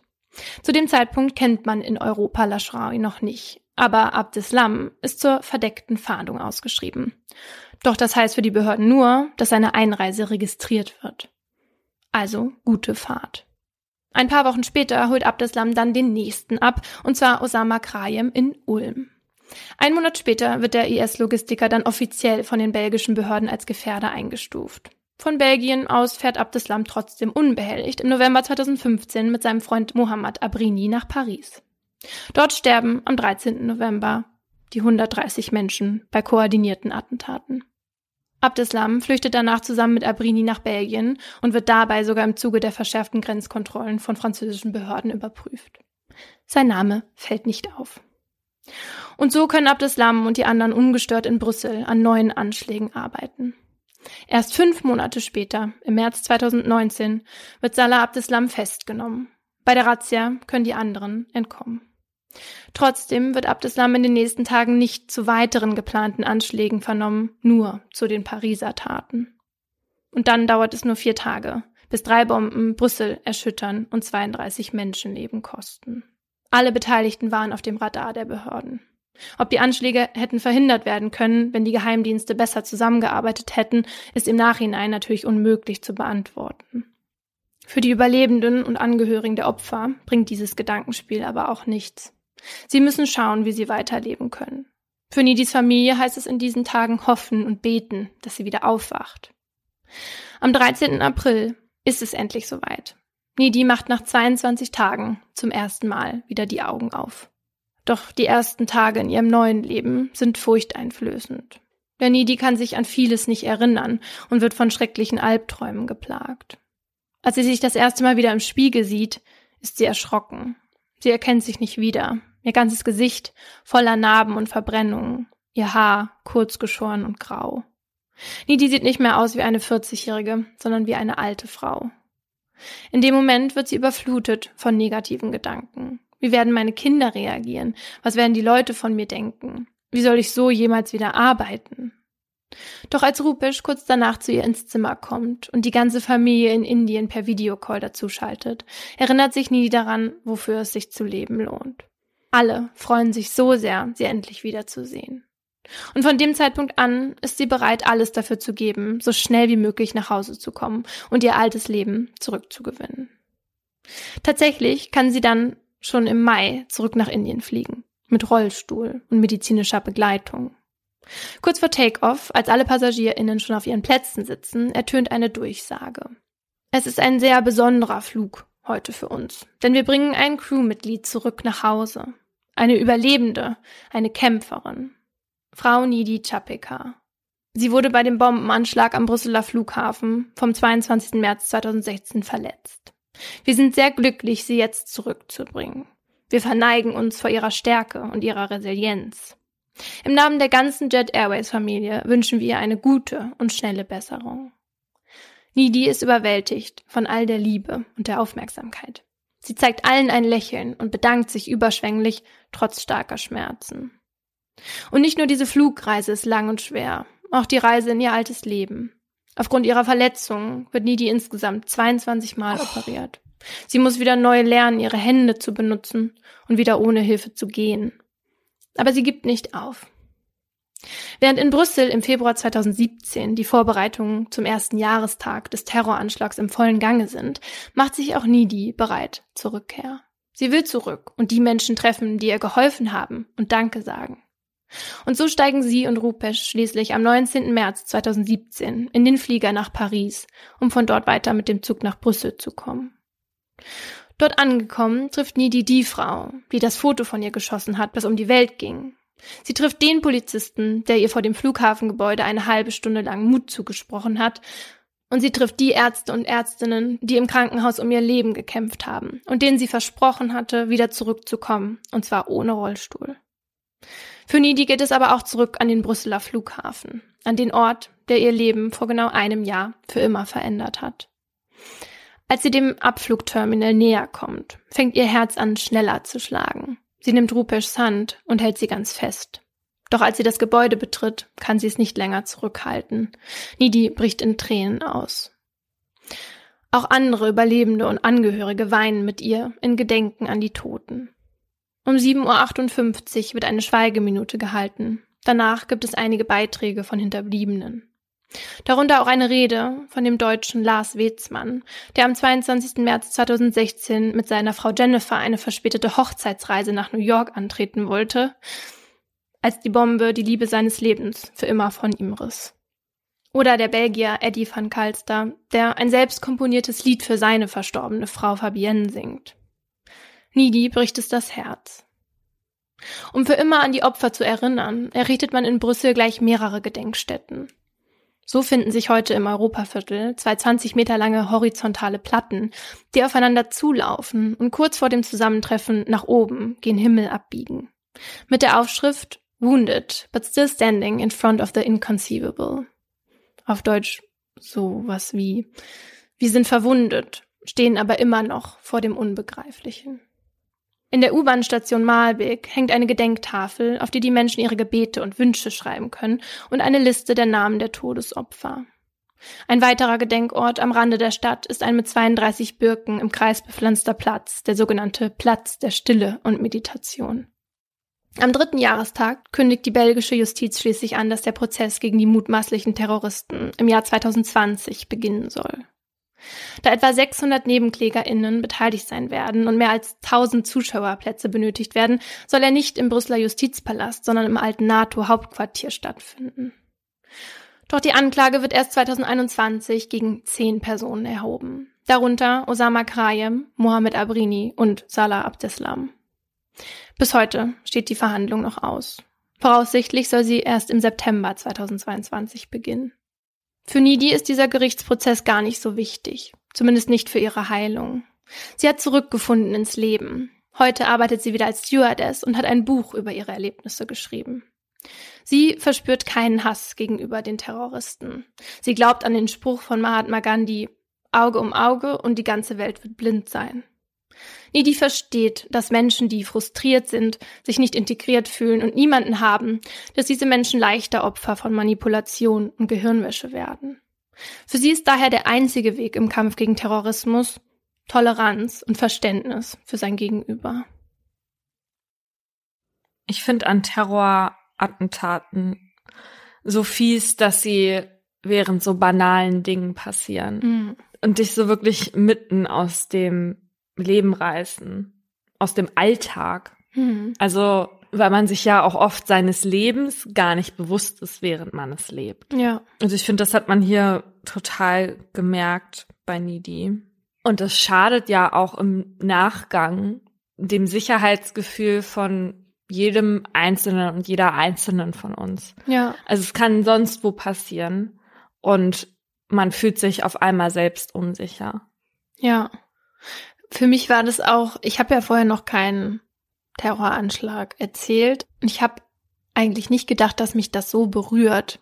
Aber ich habe bei der Recherche auch immer wieder richtig schlucken müssen und Tränen in den Augen gehabt. Und das war jetzt nicht nur bei dem Buch von Nidi, mhm. sondern bei jeder Doku, weil ich dann auch so diese Solidarität gesehen habe, die, weiß ich nicht, die, das berührt mich dann so krass, dass da so viele Leute sind, die mittrauern und helfen wollen. Und das hat Nidi halt auch in ihrem Buch geschrieben. Und das haben auch viele Angehörige und Überlebende erzählt, dass sie an diesem Tag auch sozusagen nicht nur das Schlimmste gesehen haben, was Menschen machen können, sondern auch die, die menschlichste Seite irgendwie mhm. gesehen haben, weil Leute, egal wie schlimm es denen ging oder so, geholfen haben und ja, keine Ahnung, das hat mich dann so doll berührt irgendwie bei dem Fall. Mhm. Und ich stelle mir das so surreal vor, wie er vom Fernseher sitzt und da seine Frau sieht. Ja. Und deswegen, also die Nidi hat auch so ein ganz ambivalentes Gefühl zu diesem Foto. Mhm. Weil auf der einen Seite wurde das ja ohne ihre Zustimmung erstens mal gemacht und auch verbreitet, ne? Und sie findet das auch nicht gut, dass sie da halt so im BH zu sehen ist. Also sie hätte sich das gewünscht, dass man das blurrt, wenigstens. Mhm. Aber auf der anderen Seite sagt sie halt eben, dass das der einzige Weg war, ihre Familie die ersten 24 Stunden sozusagen ruhig zu halten. Ja, also zu dem Foto an sich natürlich überwiegt in dem Moment das öffentliche Interesse, diese Bilder zu sehen. Aber klar, wenn sie da im BH sitzt, das ist natürlich auch ganz furchtbar im Nachhinein, weil ja. sich ja also eh schon so überlaufen mit dieser mit diesem Anschlag, der da gerade passiert ist. Und dann passiert ja auch noch sowas. Ja. Bevor, also wenn ich so ein Bild von jemandem sehen würde aus meinem Familienkreis, du weißt ja nicht, was danach passiert ist. Ne? Mhm. Ne? Also es gibt ja auch eigentlich gar nicht diese Sicherheit. Ja. Kommen wir mal zu den Tätern in meinem Fall. Diese Terroristen, die kommen fast ausschließlich aus Belgien. Genauer gesagt aus dem Brüsseler Stadtteil Molenbeek. Auch andere Terroristen der Pariser Anschläge haben da gewohnt und oder sich halt davor irgendwie da aufgehalten. Und genauso führen die Anschläge auf das Jüdische Museum in Brüssel im Jahr 2014 und auf den Thaleszug im Jahr 2015 nach Molenbeek. Selbst einer der Terroristen der Zuganschläge in Madrid von 2004 kam aus dem Viertel. Wie Molenbeek zur Brutstätte des Terrorismus wurde, wie halt die Presse gerne nennt, darum geht's jetzt in meinem Aha. Molenbeek liegt im Herzen von Brüssel, nur so zehn Minuten zu Fuß entfernt vom Europaviertel und es ist ein typisches Einwandererviertel. Die meisten BewohnerInnen dort haben nordafrikanische Wurzeln und circa die Hälfte aller sind Muslime. Und es gibt viele MolenbekerInnen. Die Bevölkerungsdichte ist mit 20.000 Menschen pro Quadratkilometer in Niedermolenbeek beispielsweise zweieinhalb Mal so hoch wie im Rest von Brüssel. Und als ich in einer ZDF-Doku Bilder aus diesem Viertel gesehen habe, dachte ich erst, es würde sich um Marokko handeln, also und nicht um Belgien, weil da tatsächlich kein einziger weißer Mensch zu sehen war. Ja, also du siehst tatsächlich kaum Weiße. Hm. Ich war jetzt ein paar Mal da. Kommt natürlich auch drauf an, wo in Molenbeek man ist. Also auch da gibt's ja so typische Teile, wo so Familienviertel sind, aber auch da ist der Anteil von weißen Menschen natürlich minimal. Mhm. Aber das Stadtbild an sich ist da halt auch noch mal ein bisschen anders als im Zentrum von Molenbeek. Und das zeichnet sich halt so krass aus durch lauten Verkehr. Das kann man sich manchmal fast gar nicht vorstellen. Da wird durch die Fenster geschrien, mm -mm. Ähm, aber sich auch mit Bruder angeredet und so. Also ich habe jedes Mal Leute sch schreien gehört, aber halt nie brenzlig, einfach nur passionierte AutofahrerInnen und ziemlich viele Läden, wo hauptsächlich mit Polyester und Glitzer gearbeitet wird. Also beeindruckend lebendig eigentlich. Also mhm. viel spielende Kinder und so ziemlich frei habe ich das so wahrgenommen. Und ich habe mal eine, eine, Fahrradtour durch Brüssel gemacht und da sind wir auch an dem Haus vorbeigefahren, wo Salah Abdeslam ähm, gewohnt hat. Und das hat mich mitgenommen, mhm. aber aus einem ganz anderen Grund. Das war Anfang Mai und jeweils links und rechts vom Haus im ersten Stock standen, ich, also es ist einfach so absurd, wenn du weißt, was da passiert ist, ne? Und dann stehen da draußen auf der Fensterbank am jeweiligen Ende des Hauses ja. zwei winzige Vogelkäfige mit jeweils einem Kanarienvogel drin. Ich weiß nicht, irgendwie war es so absurd also die waren so weit weg, dass sie auch nicht miteinander hätten irgendwie kommunizieren können. Und ich habe mir die ganze Zeit irgendwie gedacht, das ist eine sehr traurige Liebesgeschichte und alles ist dann hier irgendwie traurig. Mhm. Ich habe auch ein Foto davon gemacht, aber halt sehr unauffällig, ja. als niemand da war, weil das darf man, glaube ich, auch nicht vergessen. Die Menschen dort haben ja eine unfassbare Stigmatisierung erfahren ja. durch diese Medienberichterstattung und dadurch, dass da halt einfach ein paar der Attentäter gewohnt haben ja, die sind ja auch selber komplett schockiert. Denn auch wenn durch die Berichterstattung vielleicht da irgendwie der Anschein gemacht wurde nach den Attentaten, sind die BewohnerInnen natürlich fast nie Extremisten oder Extremistinnen. Die allermeisten Menschen dort leben den friedliebenden, moderaten Islam und leiden halt richtig unter diesem schlechten Image. Was ja ein wütender US-Präsident auch noch total befeuert hat, als er von einem Höllenloch gesprochen hat. Ja. Und Schuld an der Entwicklung der radikalen Szene soll laut den belgischen Journalisten Christophe Lamfalussy und Jean-Pierre Martin die Politik sein. Die beiden haben sich nämlich die Frage gestellt, wie Molenbeek so viele Terroristen hervorbringen konnte und dazu auch ein Buch geschrieben. Und angefangen hat alles mit der völlig verfehlten Einwanderungspolitik der 60er Jahre, sagen die. Damals holt man sich nämlich günstige sogenannte GastarbeiterInnen aus Nordafrika ins Land, kümmert sich aber nicht um die, also schafft auch kein kulturelles oder spirituelles Umfeld für die. Stattdessen geht der belgische König 1967 einen Deal mit dem saudischen König ein, um billig an Öl zu kommen. Und im Gegenzug erlaubt er dem König, die große Moschee von Brüssel zu eröffnen und so ein regelrechtes, ja, so ein Missionszentrum für radikal-islamische Prediger zu errichten. Mit dem Einfluss Saudi-Arabiens entwickelt sich dann halt langsam, aber sicher eine immer größer werdende salafistische Szene. Und als dann ab 1992 der sozialistische Bürgermeister Philippe Moreau in Molenbeek das Sagen hat, lässt er die IslamistInnen 20 Jahre lang machen, was sie wollen. Um Wählerstimmen zu bekommen, überlässt er die Fürsorge für schwierige Jugendliche den Imamen und unterstützt deren Projekte, ohne die vorher zu prüfen. So kann der islamistische Extremist Fuad Belkacem 2010 zum Beispiel die salafistische Bewegung Sharia for Belgium gründen. Danach schließen sich fast 500 junge Männer und Frauen wegen diesen Typen dem IS in Syrien an.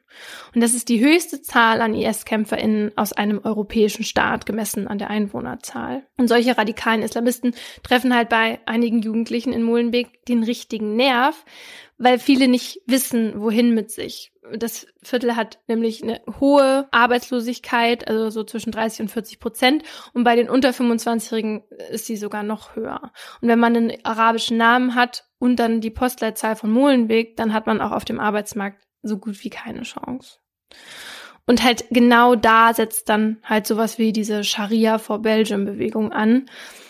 Und ja, die predigen dann halt von Erniedrigung und Verfolgung der Muslime und erschaffen dadurch so eine Art Wir gegen die Gefühl. Und jahrelang können extremistische Prediger halt so ungestört diese, ja, instabilen Jugendlichen bearbeiten und den einreden, dass Europa sie halt nicht will und dass sie sich auch dagegen wehren sollten. Und als die belgischen Behörden dann irgendwann merken, wie weit der Fundamentalismus schon ist, ist es zu spät. Wir haben die Lage in Molenbeek nicht mehr unter Kontrolle, gibt der Innenminister dann halt auch nach den Anschlägen im März 2016 zu. Seitdem versucht man natürlich in dem Viertel gegen den radikalen Islamismus anzukämpfen. Also da gibt's regelmäßig jetzt Razzien, da gibt's mehr Polizisten auf der Straße, Sozialprogramme und auch mehr Geld für Bildung. Aber es gibt immer noch soziale Probleme und immer noch Schwierigkeiten mit religiösen FanatikerInnen. Und bis zu so einem wirklichen Wandel ist es halt noch ein langer Weg. Und das sagen nicht nur diese zwei Journalisten, sondern das sagt auch die aktuelle Bürgermeisterin von Molenbeek. Der Fall, den Laura jetzt erzählt hat, also der Terroranschlag in Brüssel und Marc Dutroux, sind eigentlich die zwei Crime-Fälle, die die bekanntesten aus Belgien sind. Ansonsten gilt Belgien jetzt als ziemlich sicheres Land, auch wenn die Mordrate recht hoch ist. Also wenn man auf 100.000 EinwohnerInnen rechnet, dann hatte Belgien in den letzten Jahren einen Schnitt von 1,83 Morden. Mhm. Und in Deutschland lag diese Rate letztes Jahr bei 0,86, also deutlich niedriger. Jetzt kann man ja meinen, ja, 2020 war vielleicht auch einfach ein schlechtes Jahr für MörderInnen, wie für jeden anderen hier. Aber auch der Durchschnitt vorher in den Jahren war halt echt nicht viel höher. Und wir wissen aber, diese Zahlen sind mit Vorsicht zu genießen, denn deren Mordqualifikation ist eine andere als in Deutschland. Und ansonsten ist auch die Drogen-, Vergewaltigung und Suizidrate viel höher als hier. Also doch nicht so langweilig. Doch, vielleicht deprimierend, weil okay. langweilig. Ach so, ja. Es gibt nichts anderes zu tun. Mhm. Vielleicht fühlen sich ähm, die BelgierInnen auch nicht so wahrgenommen, weil man ja nicht so viel mit Belgien verbindet, außer Pommes und EU. Stimmt. Und die haben ja auch Royals. Ja, das habe ich, das vergesse ich immer. Ja, weil sie halt auch keine Skandale haben. Also sogar sie sind langweilig durchschnittlich. Ja, und eigentlich denkt man ja auch die ganze Zeit, das Land hat nicht selbst gemacht, ne? Also sie haben keine eigene Sprache, sondern gleich drei andere. Ja, und die haben auch nicht so ein richtiges eigenes Recht. Ach, auch das ist geklaut. Mhm. Seit der Stadt 1830 gegründet wurde, stand nämlich alles unter französischem Einfluss. Und es gab zwar Versuche, belgische Gesetze zu entwickeln, doch so richtig hat das nicht geklappt. Stattdessen wurde das Recht aber dann halt mit der Zeit in den flämischen Landesteilen immer stärker von der Niederlande und Deutschland beeinflusst. Und das hat dann dazu geführt, dass seit 1898 alle Gesetze in französischer und niederländischer Sprache verkündet werden müssen. Deutsch fiel dann irgendwie leider unter den Tisch. Das haben wir auch bei der Recherche gemerkt. Ja. Und dadurch, dass diese drei großen Regionen, also Flandern, Wallonien und Brüssel, sehr föderal unterwegs sind, wird das halt dann auch mit dem Recht überall so ein bisschen anders gehandhabt. Es gibt natürlich geschriebene Gesetze, die dann halt auch von den RichterInnen angewandt werden, aber die Auslegung der Gesetze und, und auch die Organisation der Gerichte ist halt so Regionensache.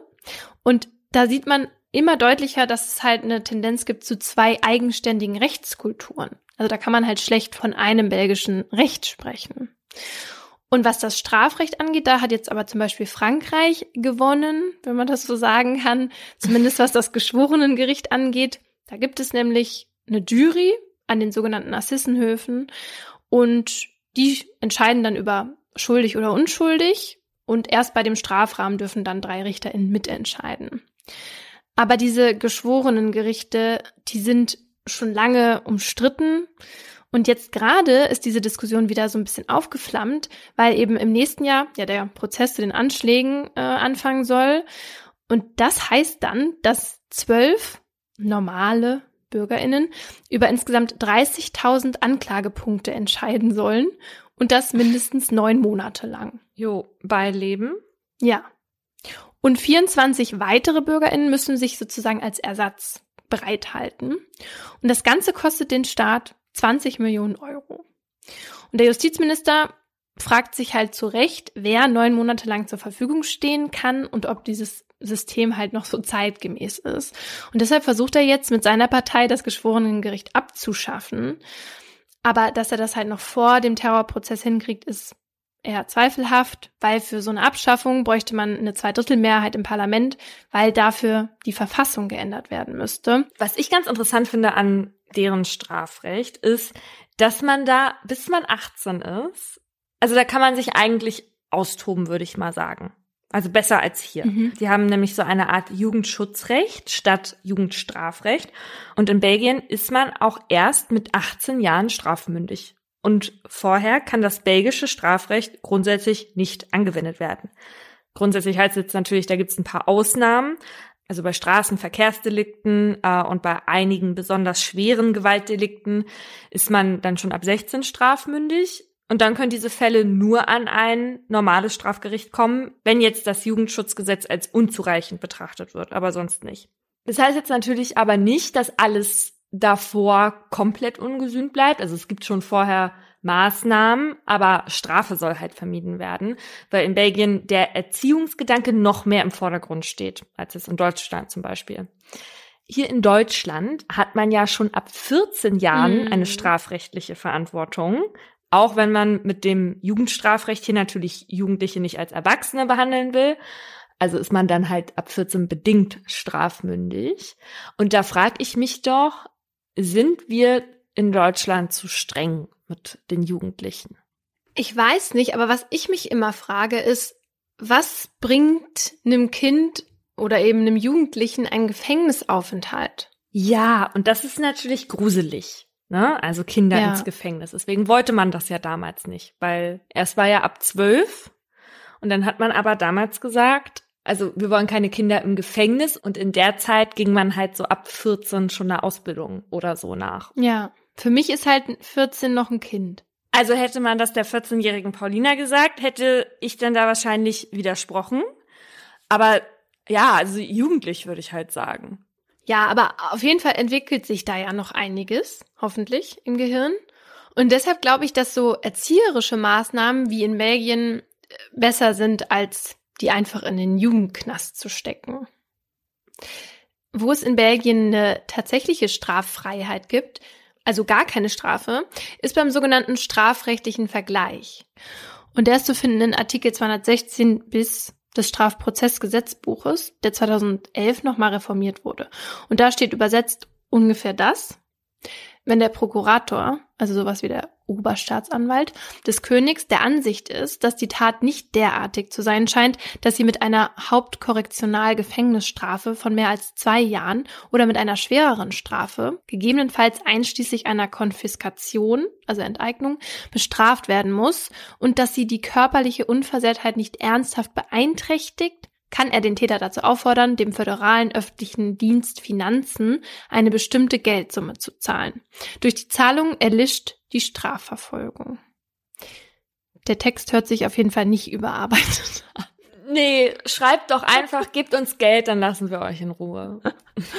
Genau, darum geht's. Also, dass man einer Strafe aus dem Weg gehen kann, wenn man halt einen Vergleich mit der Staatsanwaltschaft schließt und dem Staat eine Summe zahlt. Und das ist dann aber nicht so wie in den USA beim Guilty Plea, dass dann deine Strafe nur gemildert wird und du deine Schuld aber eingestehen musst und danach auch vorbestraft bist.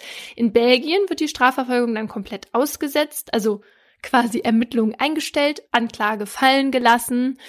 Also man muss nur eine bestimmte Summe zahlen und danach, als wäre nichts gewesen. Ja, das ist die, ähm, du kommst aus dem Gefängnis frei Kreditkarte, wie wir Monopoly-Spielenden sagen.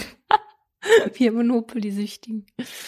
Ja, eigentlich, also der Hintergedanke dieser Reform war die Überforderung der Staatsanwaltschaften, weil die haben es halt oft nicht geschafft, Finanz- oder Steuerstraftaten rechtzeitig vor Verjährung zu bearbeiten.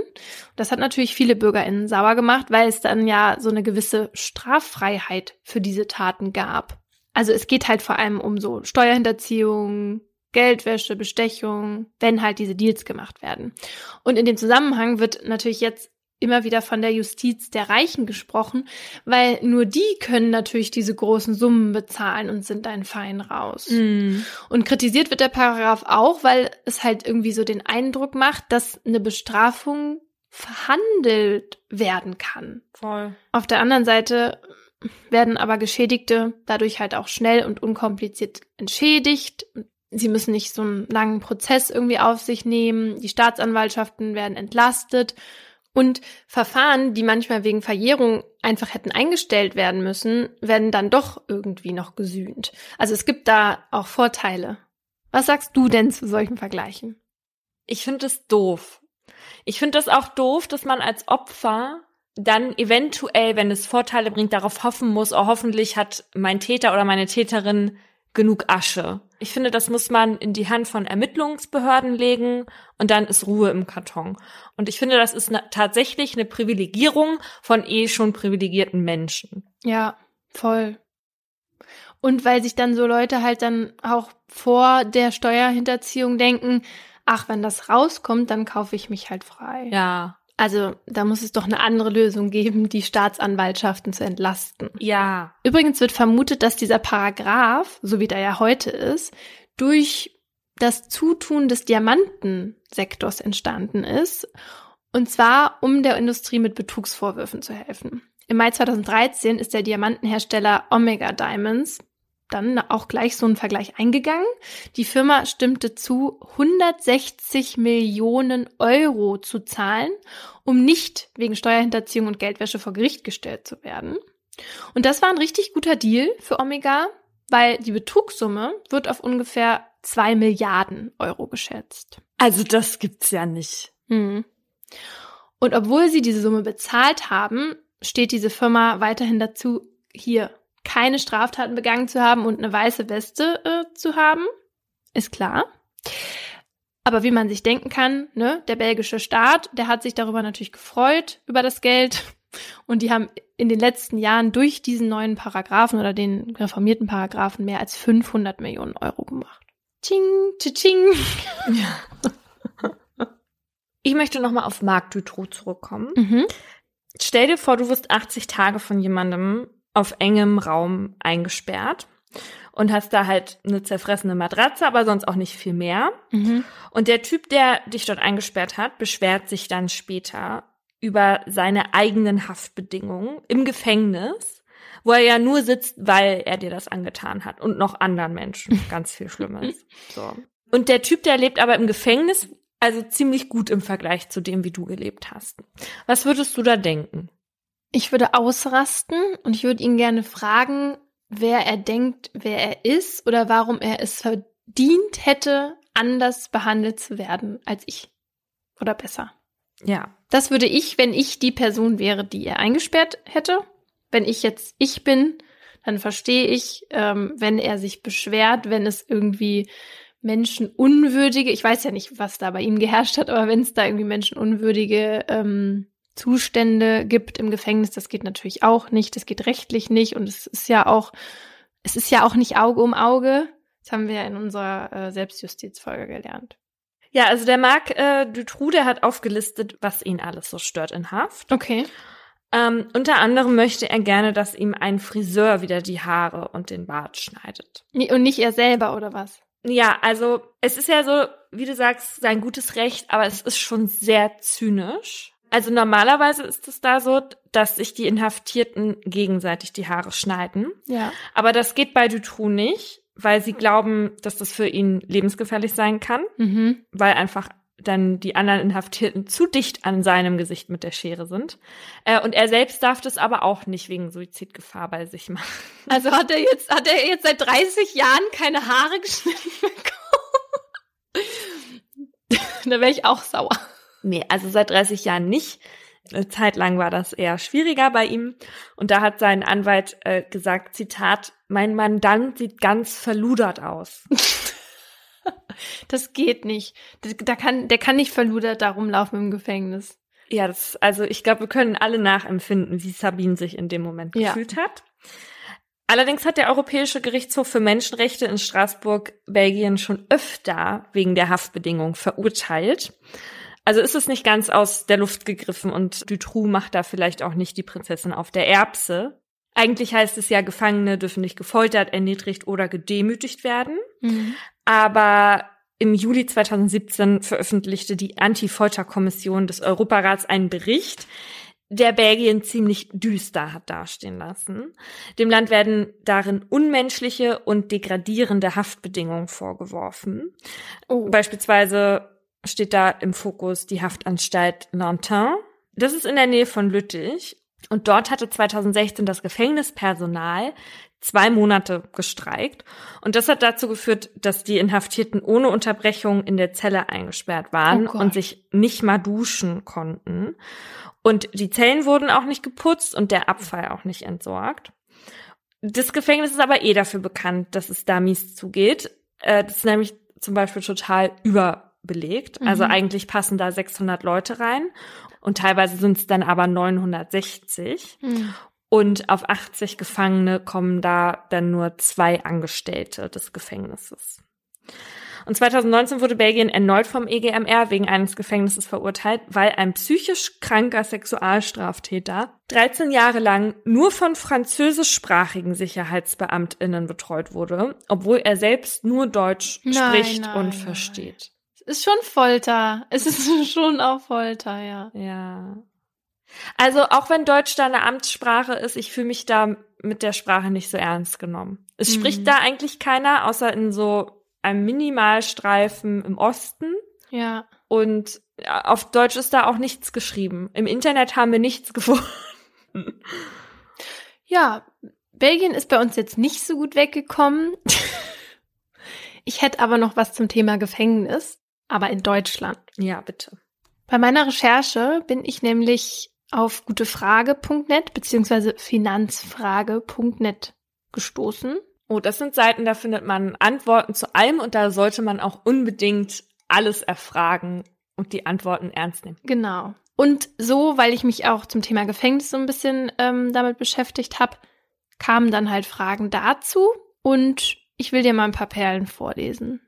Und den ersten Eintrag, den ich gesehen habe, der lautete so. Hallo, erstmal zu mir. Ich bin 22 Jahre alt, habe circa 7000 Euro Schulden, Vodafone, Krankenversicherung, Mietschulden etc. Insolvenz kommt nicht in Frage. Abbezahlen kann ich es nicht. Kredit kriege ich nicht. Meine Frage ist, kann ich die Schulden im Gefängnis absitzen? Wenn ja, wie viel würde man täglich absitzen? Und andere Frage. Ich wollte in zwei Jahren nach USA ziehen. Könnte ich ein Problem kriegen mit dem Auswandern, wenn ich einen Knast mache vorher? Warte, ich antworte. Ja, mach. Hallo. Klar kannst du. Vodafone verdient ja in dem Moment, in dem du dein Handy nicht benutzt, und das kannst du im Gefängnis ja auch nicht benutzen, und dein Vermieter tauscht Geld sicherlich auch gern gegen drei Monate Ruhe vor dir. Und das mit USA ist eine Knalleridee und wird sicherlich klappen. Und wenn du da mal knapp bist, dann kannst du dir dein Konto da auch durch Absitzen in so einem ganz tollen Gefängnis auf einer Insel nicht weit weg von Miami aufbessern. Ja.